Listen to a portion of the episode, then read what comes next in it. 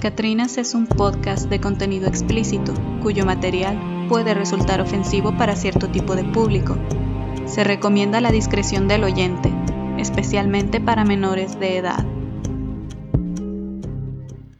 Hola, bienvenidos al episodio maldito de las Catrinas Podcast. Hemos tratado de grabar ya esta intro como unas tres o cuatro veces. Bienvenidos, ahora sí, a este episodio.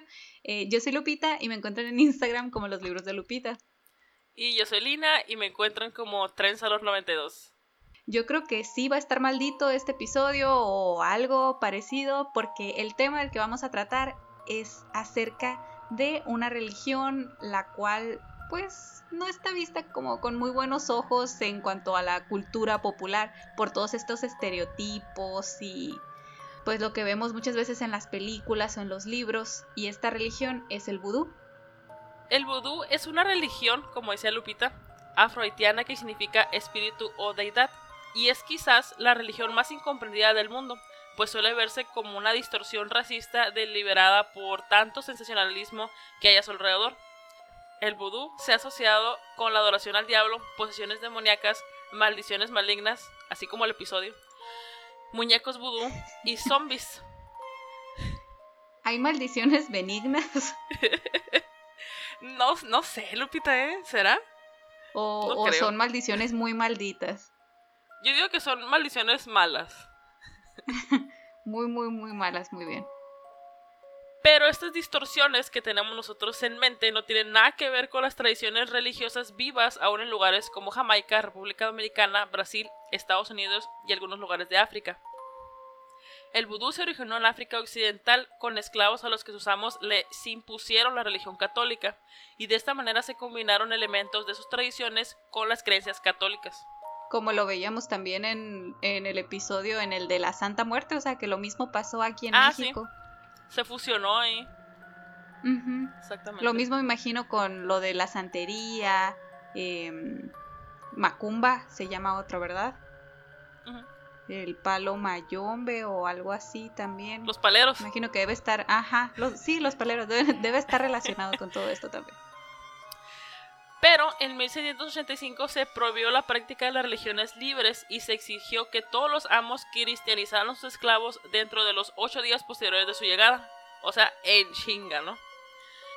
La esclavitud fue probada por la Iglesia Católica como una herramienta para convertir a africanos en cristianos moralmente rectos, y los esclavos, viéndose obligados a adoptar estos rituales, muchos de sus espíritus se asociaron con los santos cristianos. Aunque la esclavitud se abolió a principios de 1800, los seguidores del vudú fueron perseguidos por civiles y mismas autoridades que demonizaban la religión. Y hasta la fecha, muchos cristianos fundamentalistas todavía miran al vudú pues con muchos prejuicios pues lo asocian al ocultismo, la magia negra o al satanismo. El concepto de vudú se refiere a toda una variedad de elementos culturales, credos y prácticas personales, incluido un elaborado sistema de prácticas médicas populares, un sistema de ética transmitido de generación en generación, proverbios, historias, canciones y folclore. El vudú es una cosmovisión que abarca la filosofía, la medicina, la justicia y la religión. Su principio fundamental es que todo es espíritu, los humanos son espíritus que habitan en el mundo visible. El mundo invisible está poblado por agua, espíritus, miste, misterios y ambisip, los invisibles, sanj, ángeles y los espíritus de los antepasados y los recientemente fallecidos. Se entiende que el Dios de la Biblia cristiana es el creador tanto del universo como de los espíritus. Los espíritus fueron creados por Dios para ayudarlo a gobernar la humanidad y el mundo natural en que vivimos. El vudú enseña la creencia de un ser llamado Bondai. Su significado viene del francés bon Dieu, que significa buen Dios.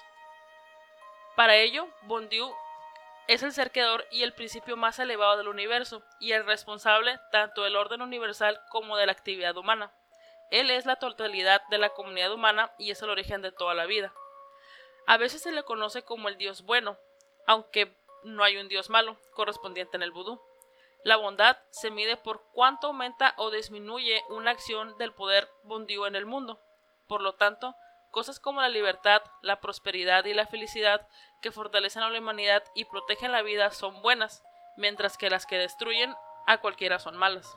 Sin embargo, los creyentes del vudú adoran a muchos espíritus llamados Loa, cada uno de los cuales es responsable de un dominio específico o parte de la vida.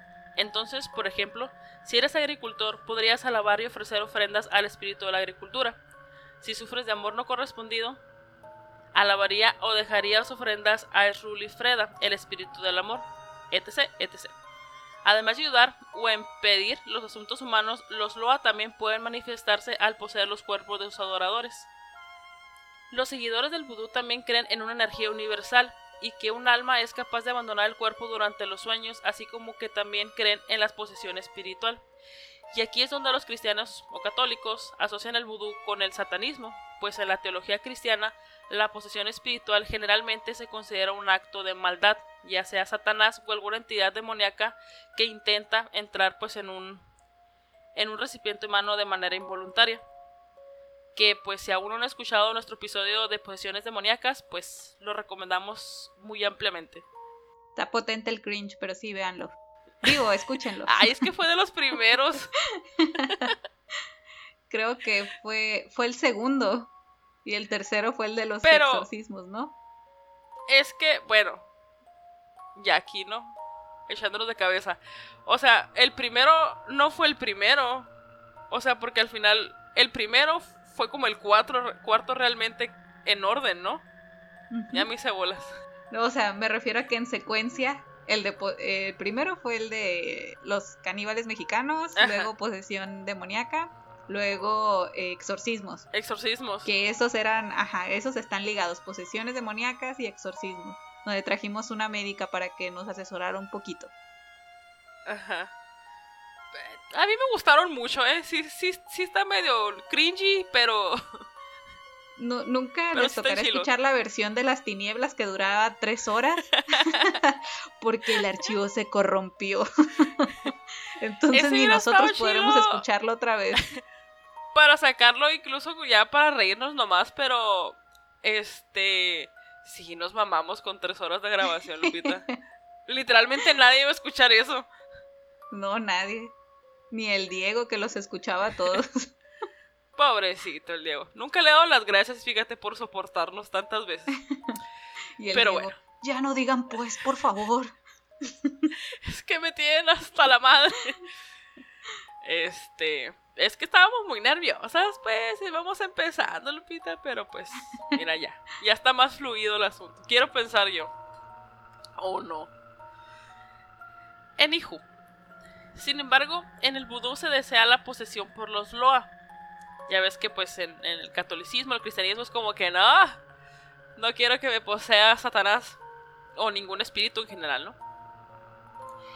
Y aquí no es así, pues el objetivo principal de la religión es servir a los espíritus a cambio de salud, protección y favor. La posesión por espíritu se realiza en una ceremonia guiada por un sacerdote o sacerdotisa. Esta posesión se considera una experiencia espiritual valiosa de primera mano y una conexión con el mundo de los espíritus. Ahora que lo planteas así, son varias las culturas que sí consideran como espíritus buenos, o sea, como entidades buenas, benignas, por decirlo de alguna manera, ajá, a los espíritus que en muchas de ellas hasta te ayudan, son tus ancestros, te guían, eh, te pueden contar cosas en los sueños, bla, bla, bla, y son muy respetados y venerados. Y en la religión católica, bueno, yo no soy una experta en la religión católica, nomás soy católica. ah, em, bueno. Pero pues no soy experta, obviamente, ¿no? Eh, pero sí es de que, ay, no, eh, un espíritu, no, te va a poseer, no, un demonio y cosas así. No sé, creo que, es un poquito más, más amplio el mundo que simplemente decir todos los espíritus son malos, como aquí de que no, no, las posesiones no.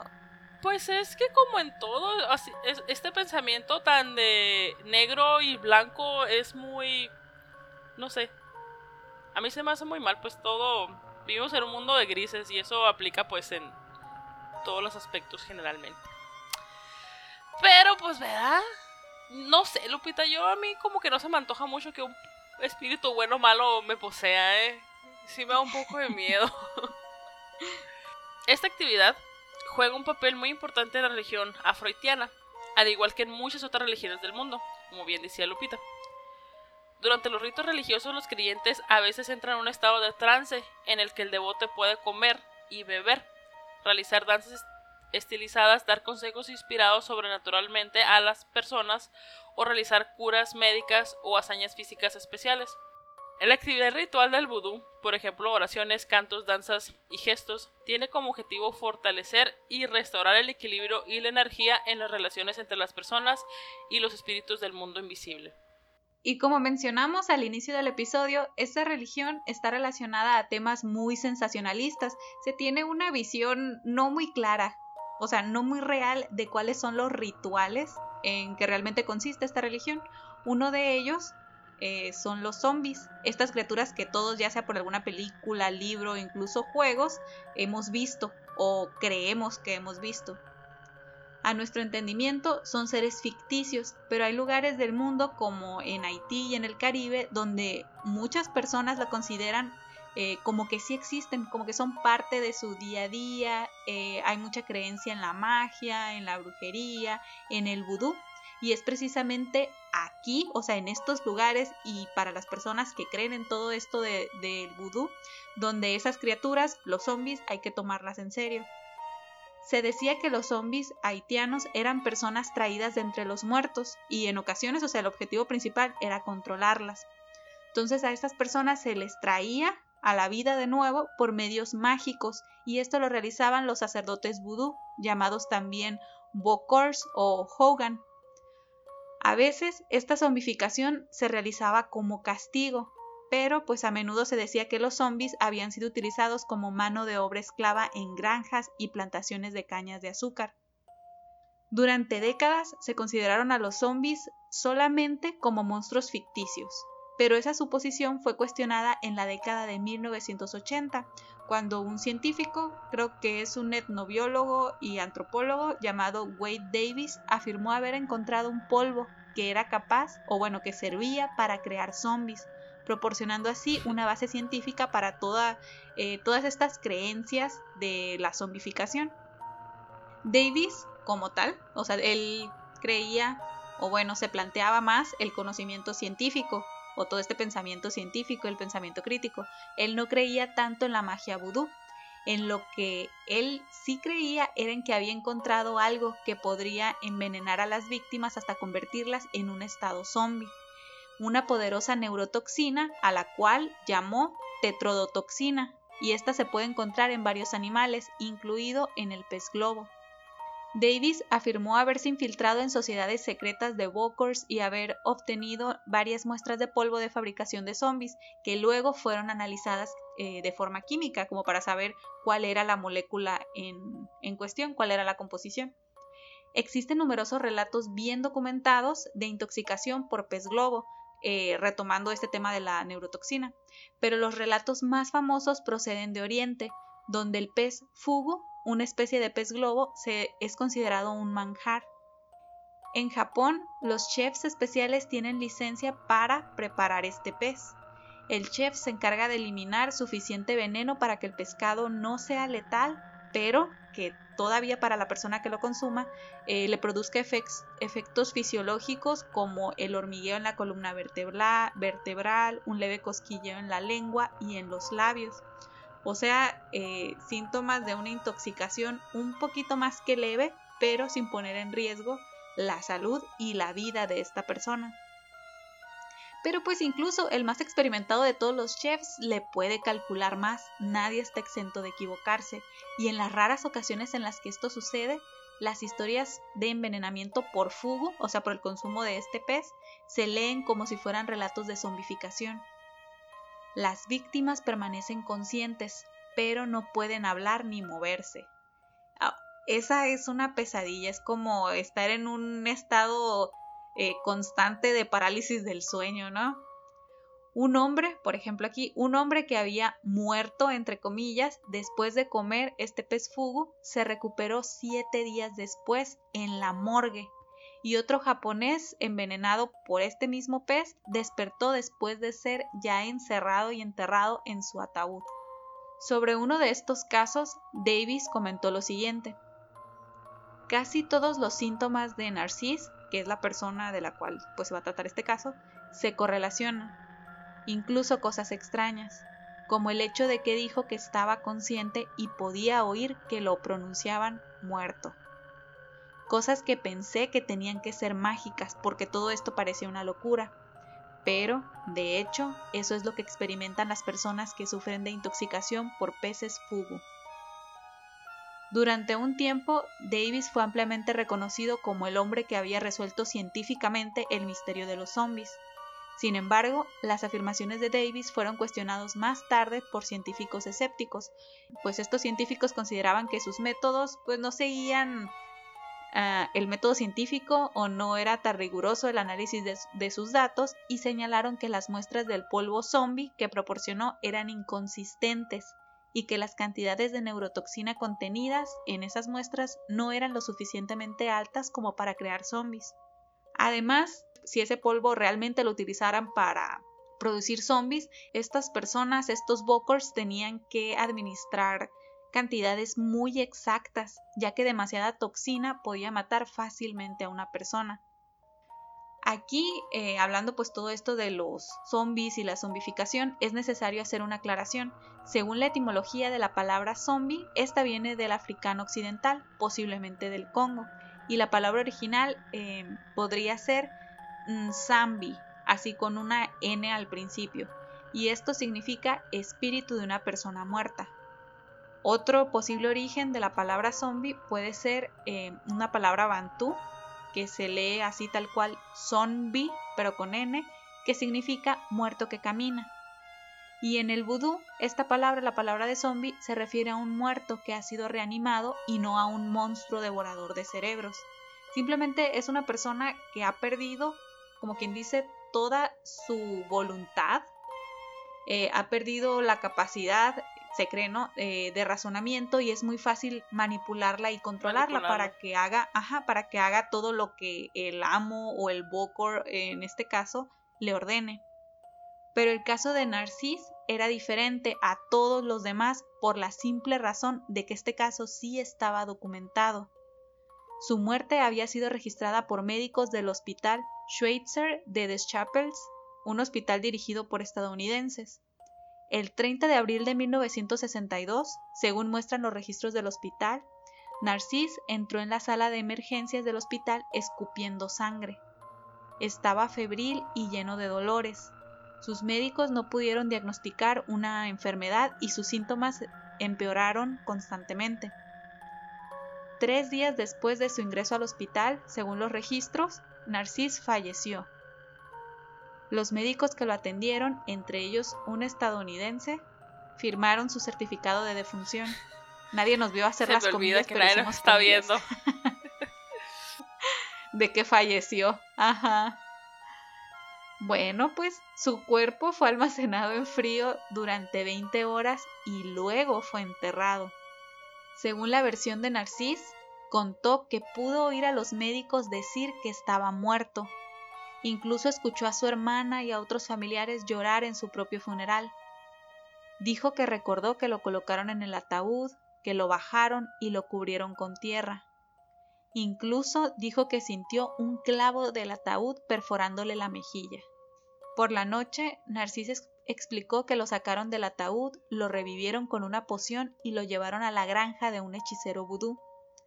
Narcís tenía que trabajar en el campo y el brujo constantemente le daba inyecciones adicionales de la misma poción para mantener su estado mental de zombie. Durante los siguientes dos años, Narcís permaneció en la plantación hasta que murió el brujo que lo reclutó. A pesar de que ahora no era más que un muerto en vida, Narcís aprovechó esta oportunidad para alejarse sin ser visto. Dieciocho años después, pudo regresar a su pueblo natal donde buscó a su hermana Angelina, el reencuentro sucedió en el mercado de un pueblo cuando Narcís se acercó y se identificó. Como prueba de su afirmación, le dijo a su hermana, o bueno, le agregó eh, un apodo que nada más ellos conocían de cuando estaban pequeños. Angelina, aunque sorprendida, aceptó que esta persona era su hermano, pues le dio información que nadie más hubiera podido darle, aunado a que después de dar parte a una investigación con la ayuda del resto de su familia, se reveló que Narcís era quien decía ser. Aquí pues imagino que fueron a revisar a la tumba, o sea, y efectivamente no, o sea, no había nada, no había cadáver ni nada. Aquí pues a final de cuentas el vudú tiene una reputación como una religión siniestra y creo yo que estos son más que nada prejuicios. Aunque es cierto que algunos rituales vudú implican sacrificios de animales, eh, históricamente no ha sido la única religión que lo ha hecho. Hay otras tradiciones religiosas que también implicaron en, algún punto de su desarrollo el derramamiento de sangre de animales, incluidas en estas religiones el cristianismo, el islam, el judaísmo y el hinduismo. Lo interesante es que cuando se habla de vudú, lo primero que se nos viene a la mente son estos muñequitos a los cuales se les clavan agujas, maldiciones, apariciones de figuras extrañas con sombreros. Em, a lo mejor no es tanto la presencia de demonios, pero sí la presencia de espíritus a los cuales se les esclaviza para que aterroricen a, o sea, ya sea miembros de tu familia porque no te quieren dar las tierras que te tocan o o algo por el estilo. No sé, yo creo que todavía todo esto del, del vudú y las concepciones que se tienen alrededor del mundo de él da mucho para hablar porque existen distintos tipos de vudú o distintos tipos de magia dentro de todo lo que es el vudú. Algunas de estas pues sí son utilizadas para el bien, así como para mandarles bendiciones a las personas que pues que quieres, así como mandarles vibras bonitas y así. Sin embargo, hay otro que es el vudú negro que sí, que se los carga. Que órale, te va a cargar la chingada. Entonces, y ajá.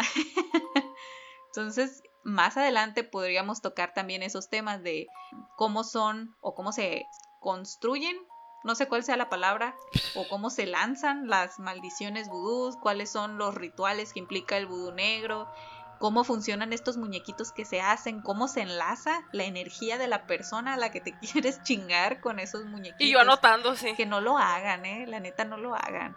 ¿Para qué? Denle un follow mejor y ya. Ni se preocupen. Bloquear, bloquear de todas partes con eso. Pero es bloquear con, con K y con I. Es más poderoso. y pues Lina y yo ya estuvimos platicando un poquito antes de empezar a grabar acerca de nuestras recomendaciones. Lina, ¿quieres empezar con tu recomendación? No. ya no. Estoy muy ofendida, decepcionada. No me dejes de hablar. Y triste. Siento, Lupita, un vacío. Pues es que me estaba diciendo antes de que empezáramos a grabar que había puesto una recomendación y ya después checamos el guion y la cambió. Me dice, ah, es que vi tu, eh, tu recomendación y lo hice, pero es que a mí no me gusta esa película. Y o sea, la reacción en vivo fue así como de que, ¿qué? ¿Qué dijiste? Eh, bueno, la película que yo les voy a recomendar es para mí, ¿verdad? Porque pues cada quien, ¿verdad? Es mm, la mejor Como te dije, mi opinión es impopular, la neta. Muy en este Caso, mi opinión es impopular. Muy ya popular. o sea, de hecho, no hay fundamento, no hay Bueno, di la recomendación y luego ya me echo tierra yo solo. bueno, para mí es la mejor película de zombies, eh, que es Shaun of the Dead, del 2004, con Simon Peck y Nick Frost. Este, pues la película trata de un tipo que pues decide salir ahí de su vida monótona y culera y pues trata de recuperar a su novia, reconciliarse con su madre y toda la vez que pues está luchando contra una horda de, muertos vivientes, ¿no? Y no sé si a este punto haya gente que aún no la haya mirado, porque, o sea, sé que es muy famosa y muy conocida, pero a mí se me hace muy divertida y, o sea, dura hora y media y es, es muy entretenida. Algo que noté la primera vez que, la vi, y no tiene nada que ver, Lupita, con mi constante desprecio a los americanos. No, no, claro que o tal vez sí. Es que pues en estas películas eh, gringas que vemos de zombies, o sea, todos ya están súper listos para el apocalipsis, ah, cargados hasta los dientes de pues armas, porque pues... todos saben disparar. América. Todos saben disparar, todos saben usar motosierras, Exacto. todo. Este, y, está, y están listísimos, ¿no? Para enfrentarse al apocalipsis y a estos seres, ¿no? Sin embargo, pues en Londres, en donde se sitúa la película, pues la cosa es un poco distinta, ¿no? Y pues casi nadie o más bien nadie está armado. Y pues hay que defenderse con lo que tengan a la mano, ¿no? Literalmente lo que tengan. La película en general este, pues es, es muy británica y pues ahí me gusta mucho esta cultura y pues en general se hace muy muy entretenida. Este, así que pues si hay alguien que quién sabe, ¿verdad? De nuestros oyentes que aún no la mira, la miran por favor lo más pronto posible. Estoy segura que pues se la van a pasar muy bien con todos los guiños y homenajes a las películas que tiene de este género. En serio, a mí se me hace muy divertida. Y pues, eh, pues siempre que la vuelvo a ver, o sea, de verdad me estoy, no me estoy carcajeando porque, pues, o sea, no es tampoco ese tipo de comedia, pero sí estoy como que, pues, sonriendo. Y pues a los que ya la vieron, pues vuelvan a ver. Y entonces la Lupita dijo que no le gustaba. Y pues estoy muy ofendida, Lupita. Es que de verdad no es para mí. Mm, te digo, no es que yo sea una persona muy amargada, que sí soy, pero es muy difícil que me ría así con, una película. Y pues yo entiendo que tampoco es, como tú dijiste, así de ¡Ah! cagarte de risa, ajá. Pero, y es que a mí me pareció así como que demasiado de todo, así de, no, no necesitan meterle tanto, no necesitan ir tan allá, así. O sea, se me hizo, se me hizo muy forzada en muchas escenas. Ajá. Y pues yo no soy mucho de ver nada de comedia. De hecho, por ejemplo, de zombies y que metan así como que un poquito de comedia. Zombieland la vi muy a huevo también. O sea, es como que la pasan y es de... Meh, X. También se me hace así como que too much para mí. Pero es porque yo no, no disfruto viendo comedia, generalmente. Entonces, no sé. Hay una película que no necesariamente así es de de zombies, pero también es de terrorcillo y que creo yo que ahí sí mezclan muy bien la comedia, es por ejemplo las películas, las de Evil Dead, o sea, es así, o sea, me hacen una maravilla para conseguir, o sea, esa mezcla de que esté todavía así como que un poquito escalofriante, pero te da risa. No sé. A mí sí, me dan miedo. Sí me gusta un poquito más. Pero ahí me da miedo todo. Pero las oldies. Ah, no. Pues, es que eh, la vibra es muy diferente, ¿eh? O sea, es que no sé si tú te refieres al remake, al que hicieron hace poquito, que también es maravilloso para mí. Ah, es que... Sobre todo porque fue casi puro maquillaje. Vi la, vi la nueva, porque los otros estoy viendo que son de los ochentas. Sí, no. De hecho, hay hasta una serie que también está chila. ¿Neta? Esas, esas también véanlas. Ajá, las de Evil Dead, véanlas. Y hay un videojuego. bueno, debe haber más, pero yo solo he jugado uno. Es que está chila, esa franquicia está muy chila. Pero bueno, ahora yo les voy a hablar de. No, ya recomendaste, Lupita, ya no puedes decir nada más. Uy, traigo un chorro, ¿eh? ok, prosigue. Bueno, pues la película que yo les quiero recomendar, eh, probablemente también ya la vieron, porque en cuanto al tipo de zombies vudú, es así como una película básica, una película que sí es considerada de culto, que es la de La serpiente y el arco iris. Esta película fue dirigida por el mismísimo Wes Craven, que es el vato que hizo las de Scream, las de Pesadilla en la calle del infierno, o sea, la neta sí, sí es así como un genio de todo este pedo, ¿no? Entonces, este film está basado en el libro homónimo escrito por Wade Davis, que es el vato, el científico, el que le decíamos que es etnobiólogo y antropólogo, eh, que se dedicó a estudiar el caso de Narcís. Tanto la película como el libro son prácticamente eh, relatos de las vivencias de Davis, en el caso de la película, pues ahí se nos muestra cómo eh, pues este científico es contratado por una gran empresa farmacéutica para ir a Haití a conseguir esta neurotoxina que zombifica a las personas. El objetivo de todo esto es utilizar esa neurotoxina en el área médica como un anestésico y pues eso valdría un chinguísimo de dinero. La película es de 1988 y es relativamente sencilla de encontrar no está en Netflix, no está en Prime, no estoy segura si está en HBO, pero la neta, ustedes pueden encontrarla. Yo nomás quiero decir que yo ya la tengo aquí. Tiene muy bien. Yo creo que sí te va a gustar. Tiene algunas escenas que son bastante fuertes, eh, en mi opinión. En mi opinión.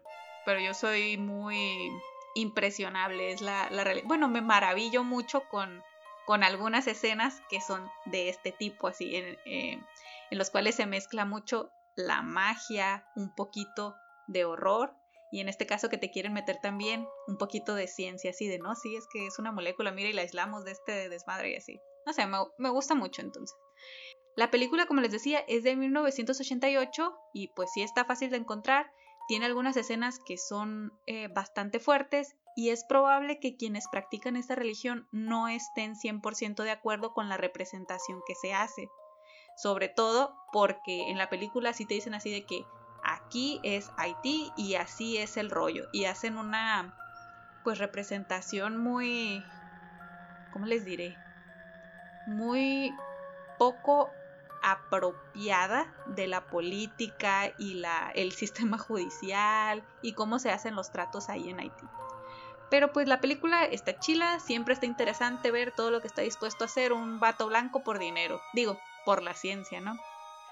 A mí, como les digo, sí me gusta mucho esa película. No todos los efectos envejecieron bien, porque pues es del 88, pero sí vale mucho la pena verla. Sí tiene escenas que estoy segura que, segura que mínimo, mínimo se les van a aparecer en una o dos de sus pesadillas. Yo le estaba diciendo a, a la Lina que la volví a ver este año. O sea, no por el episodio, o sea, la vi por allá como en enero porque realmente tenía ganas de verla. Y la neta creo que me gustó más que la primera vez que la vi. No sé, supongo que, que, he madurado. Probablemente. Pero espero que. Espero que si no la han visto, que la vean. Y si ya la vieron, pues no les va a hacer mal darle una revisitada. Y pues nos platican qué les pareció, qué les parecieron las recomendaciones. Ya si andan buscando algo más de horrorcillo pues comercial o más cercano a nuestra época, pues ahí está la llave maestra del 2005 con Kate Hudson. Si a ti te dio miedo, Lupita, yo no voy a dormir en un mes. Mm, yo soy muy miedosa, ¡Cállate! solo me gusta asustarme. Güey, soy, soy miedosa, solo me gusta asustarme. Ya ves el otro día que queríamos grabar que algo tiraron aquí en el cuarto. Jamás supimos qué fue y mejor ya no grabamos y me fui a dormir. Eres tú, Satanás. Y yo así de, ¿qué es esto? Pues eh, fue la vez que estaba venteando así bien feo también. Ajá, que se liberó el apocalipsis de un minuto a esa otro. vez definitivamente no era el día para grabar, Lupita. Pasó de todo. Pero Yo pues creo ya que se logró. Dios fue así de, no mamen, es bien tarde, duérmanse. Ya no la mimi, si era bien noche también, ya. Todo mal esa vez. Pero, pues bueno, ahí están nuestras recomendaciones. Eh, si les gustaron o si tienen algún comentario que hacer o alguna recomendación que nos quieren hacer, ya saben que pueden irse a nuestro Instagram. Ahí les vamos a estar dejando las fotitos de todos los episodios. O también nos pueden enviar un correo A las catrinaspodcast.gmail.com, todo junto. Y pues todo leemos y nos gusta mucho leerlo. Esperamos recibir sus mensajitos y también si nos quieren recomendar con sus amigos o compartirnos, también se los agradeceríamos mucho. Y pues muchas gracias por escucharnos otra vez y nos vemos pronto en otro episodio. Bye. Night.